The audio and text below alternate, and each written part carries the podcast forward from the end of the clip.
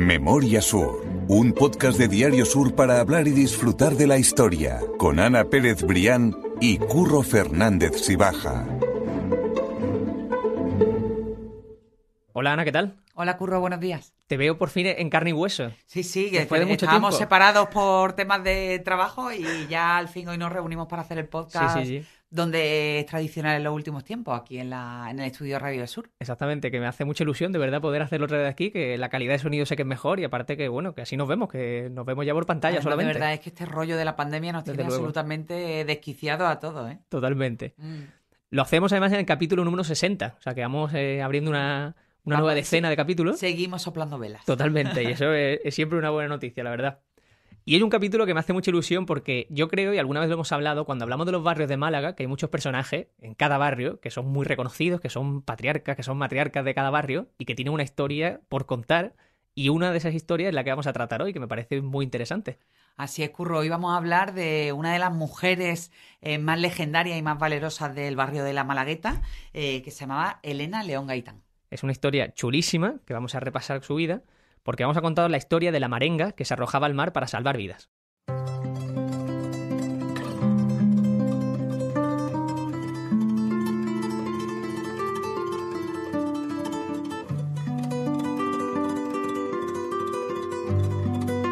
Yo creo, Ana, que ya todos los oyentes saben perfectamente lo que es una marenga, pero cuéntanos tú, por poner en situación por si hay alguien joven que no lo sepa, ¿qué es o quién es una marenga? Bueno, las marengas y los marengos eran la- las personas del mar, ¿no? La- los trabajadores de- de- del mar. En Málaga se dice de la mar, los que sacaban el copo, los que se dedicaban a coser las redes en la puerta de sus casillas, en toda la zona del palo de Pedregalejo, pero también en la Malagueta.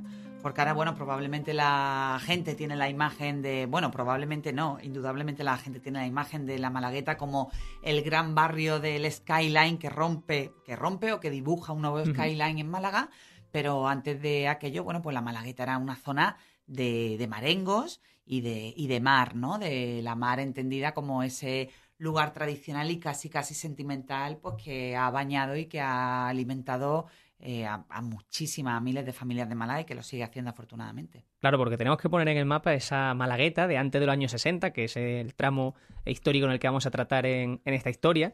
Y, y es una Malagueta que no tiene prácticamente nada que ver con la, con la Malagueta actual. No había esos edificios grandes, no había eh, la vida que tiene hoy la Malagueta. Bueno, ni prácticamente ni, ni absolutamente nada de nada. Allí había, pues, eso, las casitas de los pescadores, que eran, pues, pues, lugares muy modestos. De hecho, la mayoría eran chabolas. Allí, pues, vivían como podían, pues, los hombres y las mujeres de la mar con sus familias.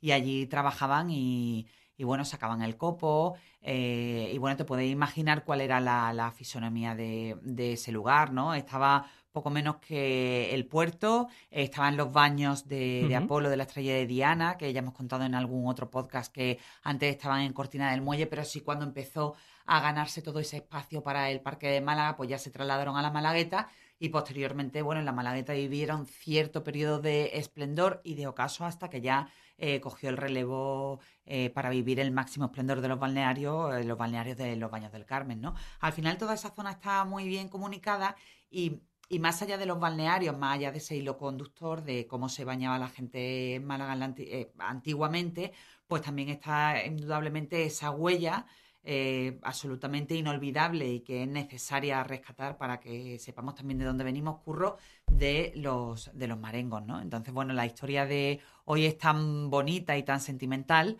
porque, porque dibuja el perfil de, de uno de ellos, eh, que en este caso es una de ellas, que tampoco era lo habitual en, en aquella época, ¿no? O sea, una mujer eh, de mar que realmente tuviera voz y mando a la orilla de, de la playa y que, y que tuviera incluso su propia flotilla de barcas, pues un- una historia absolutamente eh, única. Ya hemos hecho ese dibujo de esa Malagueta, que por cierto tenemos un capítulo especial sobre el origen del barrio de la Malagueta, que lo dejamos en fue la uno nota de del los podcast. más escuchados. sí, sí, Exactamente, que es un capítulo que gustó mucho, que lo vamos a dejar, como digo, en las notas del podcast para que la gente lo escuche cuando quiera, que, que creo que es uno de los interesantes. Los orígenes de los barrios de Málaga siempre, siempre gustan. Y como tú dices, una de esas marengas era Elena León Gaitán, que atendió al periódico precisamente en 1947. Y quiero que leas tú el principio de ese artículo porque creo que lo describes y, lo, y empieza ese artículo, ese arranque de una forma preciosa. Pues vamos allá, voy a proceder a leerlo. Tengo que decir antes que nada que el reportaje este efectivamente es un reportaje que encontré en la Hemeroteca de Sur y desde aquí tengo que decir que esa hemeroteca es una auténtica joya. Hablamos siempre del archivo municipal, del archivo de Narciso Díaz Escobar, pero la hemeroteca de nuestro periódico, claro, imagínate que tiene eh, ya más de 70 años, pues es una fuente inagotable de, historia y siempre que, que, voy está todo muy bien documentado y me hace muchísima ilusión. Me hizo muchísima ilusión encontrar este reportaje en concreto sobre Elena León. Tengo que decir también, antes de, empezar con la lectura de esos párrafos, eh, que me puso sobre la pista de la historia a Víctor Heredia. Ah, qué bueno. desde aquí le doy las gracias, tú sabes que es uno de nuestros historiadores favoritos. Claro. Y me puso sobre la pista de una mujer que vivía en la Malagueta, que era una mujer poderosa en la mar, bueno, poderosa desde su humildad extrema, ¿no? Pero que era una mujer a la que realmente se la escuchaba y se la, y se la quería, ¿no? Qué bueno. Entonces, bueno, voy a, voy a leer esos dos párrafos que me pides de cómo arrancaba la historia. Eh, arranca en concreto el reportaje diciendo esa mujer es Elena León, la más valiente de las mujeres, cómo pasan los años, quien la he visto animando a los hombres de la tralla para sacar el copo. ¿Quieres hablar con ella? Es 26 de octubre de 1947 y esa mujer marenga, valiente y al filo de las siete décadas se dispone a contar su historia. Esa mujer es Elena León Gaitán, una institución en la playa de la Malagueta antes de que la revolución urbanística de los 60 sustituyera ese espacio de marengos y jávegas por la construcción vertical.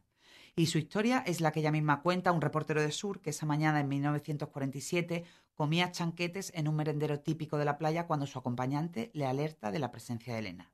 Sí, señorito, soy yo, para lo que usted mande.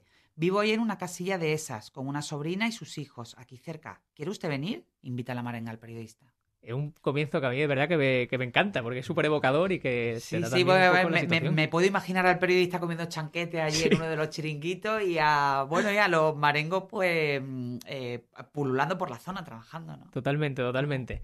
Decíamos precisamente que es una noticia que se publicó en la década de los 40. Decimos que ya Elena en esa época tenía unos 70 años, por lo tanto tuvo que nacer mucho antes. ¿Cuál es el origen? ¿Qué sabemos realmente de ella? Pues mira, hay muy pocos datos biográficos más allá de la entrevista que concedió aquel día y, más allá también de lo que ocurre muchas veces en estos casos, más allá de esa leyenda popular, pues que ha servido para rescatar un poco la huella de, Elena, aunque esa huella sea muy débil. después, precisamente, en el podcast vamos a hablar de otro momento que ya forma parte de la, de la leyenda de, esta gran marenga y que no hemos podido llegar a confirmar si, si es cierto o no. ¿no? Eh, de los datos que se tienen de ella, esos escasos datos que recoge el reportaje de Sur, dice que, que, nació en el año 1876, justo ocurrió el mismo año, que además me, me encargué de confirmarlo, que se celebraba eh, allí la primera corrida de toros de la Malagueta.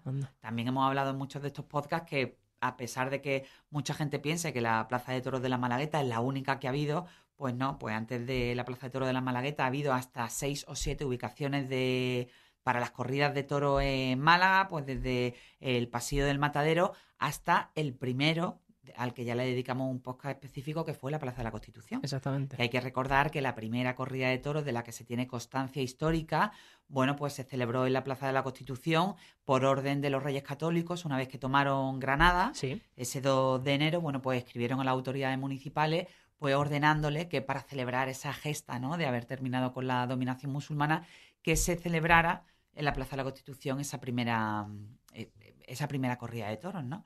Y además hay de, detalles muy, muy curiosos por, por rescatar alguno de ellos, como que eran los propios vecinos de la plaza los que se encargaban de guardar pues los tablones y las correas con las que se, se hacía una plaza de toros de, de Quitaipón. Sí, con la que se acercaba a esa plaza de toros, ¿no? Se ponían esos límites. y que también ahí estaba la cárcel de, de la época, la cárcel de, de, Málaga. Bueno, y los presos con buen comportamiento, pues se les permitía desde la, desde la parte de abajo, desde los barrotes de, de ras de calle, pues asistir a esas corridas de toros. El hecho es que, bueno, que esta fiesta de, mm, de, la Lidia, pues ha tenido múltiples ubicaciones en la capital. La última, y yo creo que la más esplendorosa de todo, ha sido en la Plaza de Toros de la Malagueta, que en ese año 1876 celebraba la primera corrida de toros y que en el año 1876 también, a unos metros de allí en la playa, veía nacer a la protagonista de nuestra historia de hoy. Exactamente, una protagonista que acabaría siendo una pequeña o grande empresaria para lo que era la época, porque tú llegas a contar que, su patrimonio eh, llegó a tener cinco barcas, que supongo que era una cantidad bastante grande para la época. Pues imagínate cinco barcas en propiedad para la época y para las condiciones de vida de esa zona de Málaga, de la Malagueta, que era una zona absolutamente humilde. Como he dicho antes, pues los, pescadores vivían allí o en casuchas o en chabolas, como se recoge en la documentación histórica. Eh, Elena León sí se puede considerar una empresaria de la mar porque tenía en su propiedad cinco, cinco barquillas y, además es su figura absolutamente excepcional porque era una mujer que, realmente tenía orden y mando en la, en la playa. Tú imagínate además una sociedad tan en aquella época tan patriarcal, ¿no? Que, una mujer fuera la que, la que realmente moviera a los marengos y la que tomara determinadas decisiones importantes a la hora de hacerse a la mar, como ahora vamos a explicar. Por ejemplo, ella era la que, la que rifaba los turnos de salida de las barcas para, para faenar. Entonces, bueno, pues era una, mujer que, bueno, que en apariencia, tal y como decía el periodista de Sur, que tuvo la fortuna de, de entrevistarla, era una mujer, bueno, pues absolutamente humilde, incluso pequeñita, pero que ella misma recuerda como cuando era joven y cuando tenía esa, bueno, esa forma de, trabajar sobre el rebalaje, pues que, que tenía la fuerza de un vapor, decía ella esa fuerza que también yo creo que quizás era más de forma de ser que, algo personal, por decirlo así, pero que igualmente también fue conocida como por, sus labores de salvamento marítimo. De hecho, el periodista cuenta que cuando visita la casa ve que en una de las paredes hay un diploma y una medalla que tienen una, eh, una historia que contar que, me parece súper llamativa y que define muy bien a la persona. Ella recibe al periodista de Sur dos años antes de morir. Ella muere en el año 1949 y efectivamente esa invitación que le hace a él de visitar su su humilde casa, pues la, acepta y le llama la atención. Habla aquí, dice, la marenga habla en su casa, pobre pero limpia, donde se acumulan por doquier útiles para la pesca del copo, cuadros con fotografías de familiares y dos marcos con diplomas. Entonces, bueno, el reportero la mira sorprendida por esas dos condecoraciones, incluida una medalla, y ella se explica. Y ahora leo, dice, ya hace mucho tiempo, entonces yo tenía más fuerza que un toro, no se me resistía a nada. Yo creo, Curro, abro paréntesis, que esa fuerza de toro no solo sería mental y de sobreponerse a, aquella vida de adversidades, sino que, que, probablemente también fuera la fuerza física, tal y como ella explica posteriormente cómo, cómo hace los rescates, ¿no? Entonces, sigo. Dice, ese diploma y esa medalla me las dieron cuando yo era bañista de los baños de la estrella, en aquellos años los baños de estrella polidiana, eh, ya hemos recordado que estaban en la Malagueta, Dice, se estaban ahogando dos señoras, la esposa de don Adolfo Suárez de Figueroa y su sobrina. Yo no sabía quién era ese señor, pero me tiré de cabeza desde lo alto de la barandilla y la saqué a las dos de una vez. A cada una la cogí no sé de dónde, pero donde pude, y me la llevé a la escalerilla principal.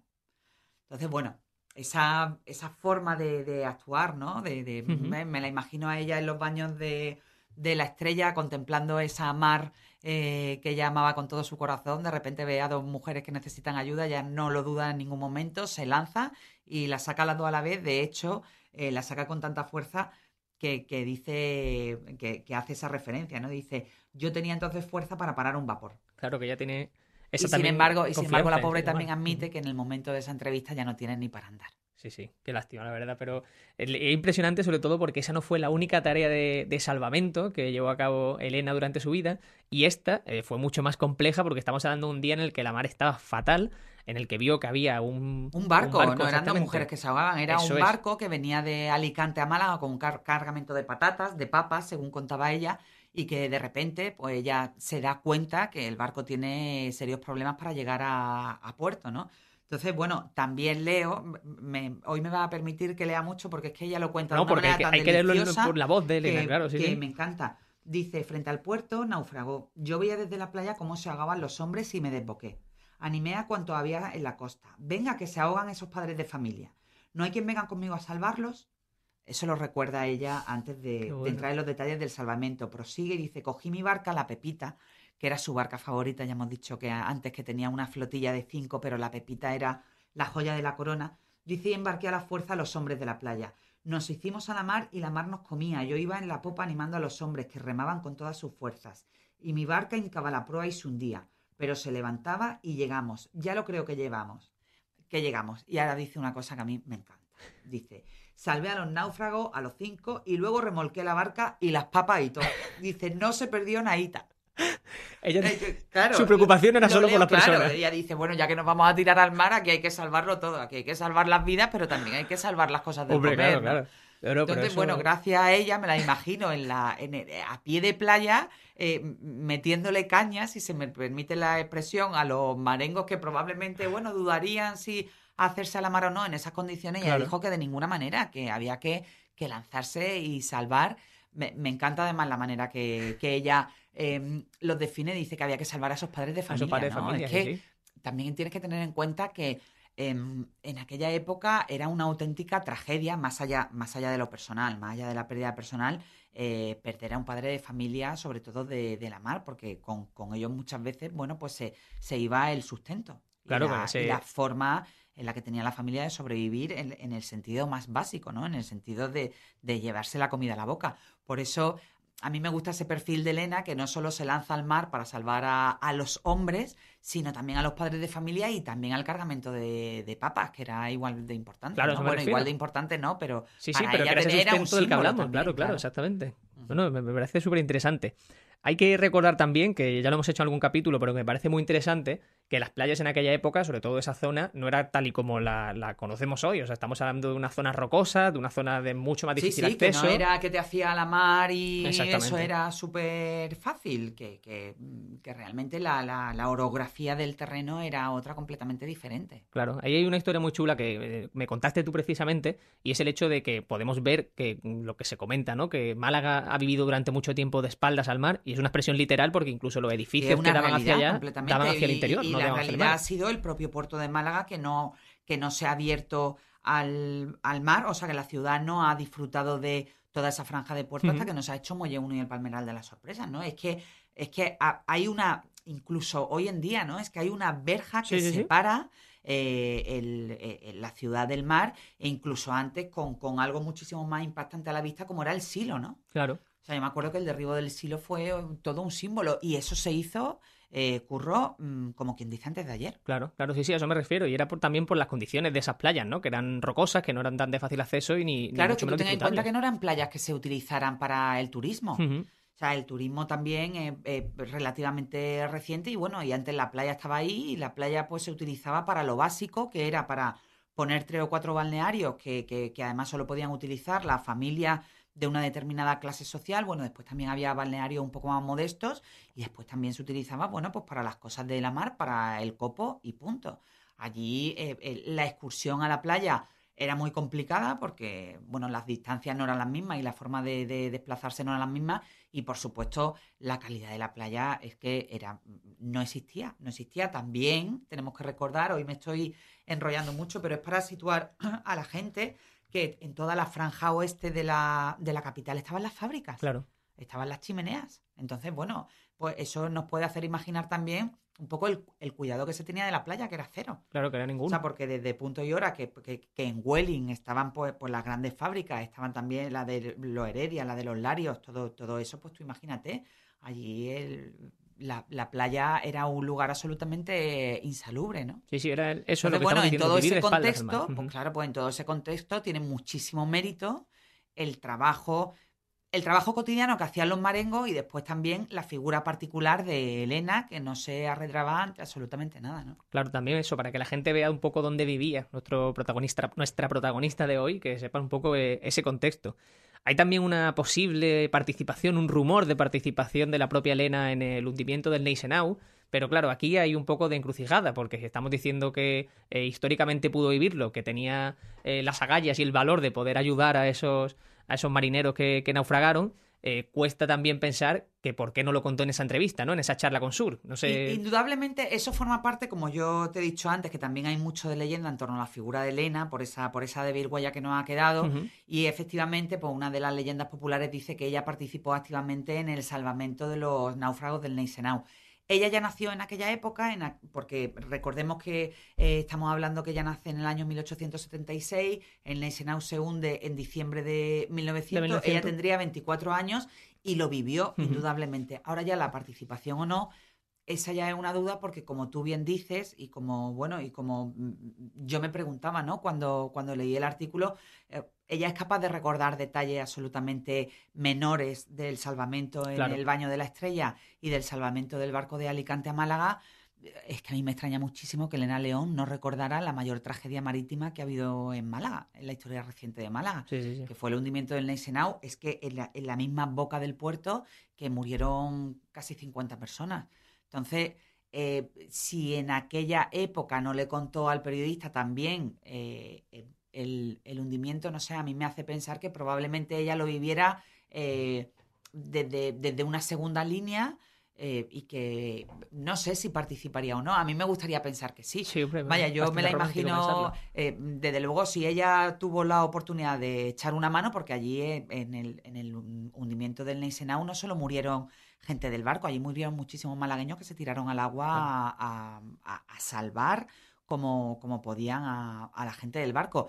Bueno, incluso otra de las leyendas, que yo eso no lo he podido confirmar, pero bueno, ahí lo dejo para, para que la gente lo, lo, lo asuma como Mm, como, una leyenda, como una historia. Es que uno de los que se tiró precisamente al mar fue el propio Felisae. Exactamente, eso lo eh, contamos también. Que también hemos hablado de, él en estos podcasts. A mí, no sé, me gusta pensar que, de hecho, Málaga, uno de, la, de, los detalles de su escudo precisamente, pues le viene por el, por el enorme esfuerzo que hicieron los, malagueños eh, a la hora de, de echarse literalmente al agua para para el salvamento de, del Neisenau, ¿no? Exactamente, una fragata alemana, por si alguien no sabe muy bien de qué estamos hablando, pero una fragata alemana que Sí, una fragata alemana que, que, naufragó aquí en el puerto de Málaga y que, bueno, que fue un auténtico desastre, desastre marítimo, ¿no? Murieron, eso, murieron eh, cerca de 50 personas, muchos de ellos eh, fueron trasladados, fueron enterrados en el cementerio inglés, porque, bueno, hay que recordar que en aquella época, pues... Em, todavía existía esa separación a la hora de enterrar por una parte católicos, por otra parte anglicanos. Ellos fueron al cementerio inglés, los heridos fueron atendidos en el cercano Hospital Noble, que precisamente eh, ahora ya estamos haciendo un poco, ya estamos en nuestro bucle de historia circular, curro, pero, pero bueno, yo creo que, también está bien porque, porque al final la historia se abraza, ¿no? Bueno, pues el, el Hospital Noble precisamente pues fue construido no para los nobles, eh, sino viene del, del, nombre del benefactor, que fue José Guillermo, creo que se llamaba José Guillermo Noble. Sí, exactamente. Eh, y entonces, bueno, pues sus herederos, eh, por, por, por deseo de él, pues construyeron el Hospital Noble precisamente para atender a los marineros que naufragaban en, en el, en el puerto de Málaga, ¿no? A, a esos marineros heridos, pues que llegaban incluso muchas veces desnortados, no sabían dónde ir y se les atendía en el Hospital Noble. Y quién iba a decir que una de las primeras grandes eh, labores de ese hospital que impulsó el doctor, el doctor José Guillermo Noble fue precisamente eh, la tragedia en la Isenau, ¿no? Entonces, bueno, al final, a mí me gusta pensar, volviendo a la historia de Elena, que si, que si pudo hacer algo, realmente lo hizo. Estoy, sí, estoy convencido que, que si estuvo por allí, por la zona, eh, seguro que, que no le faltó valor. Lo que vamos a contar ya para concluir un poco el, episodio y, volviendo a la historia de Elena, es que no solo fue reconocida y conocida por esas labores de salvamento, sino que, como tú estabas contando antes, era la verdadera responsable de las labores de pesca diario y de hacer ese sorteo de cómo salían sus barcas y lo hacía de una forma muy curiosa que a mí me ha llamado la atención. Pues sí, bueno, se hacía de una manera muy curiosa y muy eficaz y muy tradicional y yo creo que todos hemos, eh, eh, hemos utilizado alguna vez esa manera de, rifar, ¿no? Eh, y era precisamente, pues, con una baraja de cartas, cortando las cartas y la carta, cada barca tenía asignada una, una, una carta. En concreto, eh, la Pepita, que era la barca favorita de Elena, eh, tenía el dos de oros. Y bueno, pues entonces eso, esas cartas se barajaban, eh, una por, por, barca. Elena cortaba en la, en la orilla y la, la, que salía, pues era la primera que salía y así sucesivamente pues ella iba ordenando la, manera en la que todas las barcas de los marengos se hacían a la mar, ¿no? Claro, con esos beneficios que supongo que tendría salir antes o después y que era cada uno, cada, si, se, si se rifaba curro era porque había interés en que alguien fuera el primero, otro el segundo y pues probablemente el último pues se tendría que fastidiar hasta el día siguiente que la buena de Elena volvía a, cortar. totalmente. Su vida, eso sí, sí fue apagándose en 1949 y tras, como ella decía, una mala racha. Sí, efectivamente. Ella hace referencia, bueno, a ese bacha, esa mala racha ya definitiva que la obligó a vender sus cinco barcas y a pescar con los demás. Ella también recuerda cómo volvía al rebalaje para, para convertirse en una más.